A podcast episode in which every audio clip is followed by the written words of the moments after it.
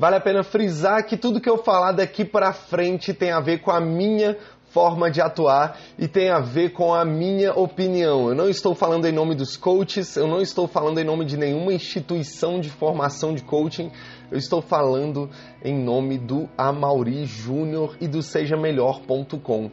Ok, esse vídeo eu quero iniciar com uma pergunta. Você precisa ser formado em gastronomia para cozinhar? Melhor ainda, você precisa ser formado em gastronomia para matar a fome de alguém? Pois é, esse vídeo eu vou falar sobre a polêmica da proibição da profissão de coach. Eu não sei se você tem acompanhado, mas teve início uma proposta de projeto de lei para proibir a profissão coach. As pessoas alegam que o coach é um profissional mal preparado para atender pessoas. Outro dia eu estava conversando com uma amiga minha psicóloga e é interessante porque na nossa conversa eu disse para ela o seguinte: na minha visão, a psicologia é como se fosse uma formação em gastronomia. O psicólogo ele vai aprender N coisas, ele vai aprender N escolas diferentes, N pensadores diferentes, N técnicas diferentes. E diante de um cliente, ele vai ter um canivete suíço para que ele possa aplicar no cliente. Geralmente um psicólogo ele escolhe qual é a escola dele, qual é a forma dele de atuar quando ele começa a atuar como psicólogo. Ok, eu imagino isso como uma formação em gastronomia. E o que é o coach? O coach é aquela pessoa que ela sabe cozinhar. Muitas vezes ela sabe cozinhar bem um prato, mas esse prato ele é o suficiente para matar a fome de quem está passando fome. Será que vale a pena proibir a profissão coach porque o coach ele não é um profissional formado em gastronomia? E eu digo mais, eu vou fazer uma outra comparação. Quando você chega no McDonald's, você escolhe uma das opções do cardápio. Quando você escolhe aquela opção do cardápio, a pessoa que vai preparar o seu lanche não necessariamente ela sabe cozinhar, mas ela segue uma receita que foi feita por um profissional capacitado.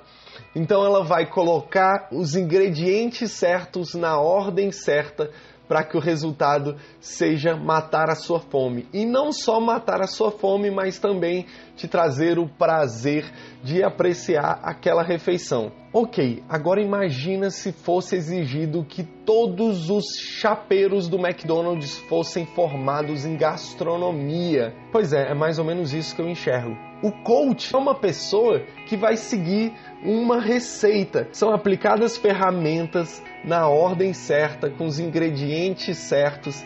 E cá entre nós, o grande sucesso do McDonald's é a receita que foi feita por um profissional capacitado e os ingredientes corretos. Dentro de um processo de coaching, o coach ele trabalha com os ingredientes corretos, que são as ferramentas corretas que foram preparadas por profissionais capacitados. O resultado vai ser matar a fome de quem tem fome. Eu acho interessante e eu entendo que exista essa polêmica, porque todas as profissões que possuem uma barreira de entrada pequena possuem polêmica. Por exemplo, já surgiu a polêmica se os motoristas de aplicativo Uber 99, Cabify, se eles são capacitados para transportar pessoas. E cá entre nós, toda profissão que tem uma barreira de entrada pequena, vai existir essa polêmica. Como é que a gente vai saber se o profissional é bom ou ruim? O mercado que vai regular isso. Porque o profissional ruim, ele vai ter resultados ruins. E tendo resultados ruins, o mercado vai sufocar esse profissional.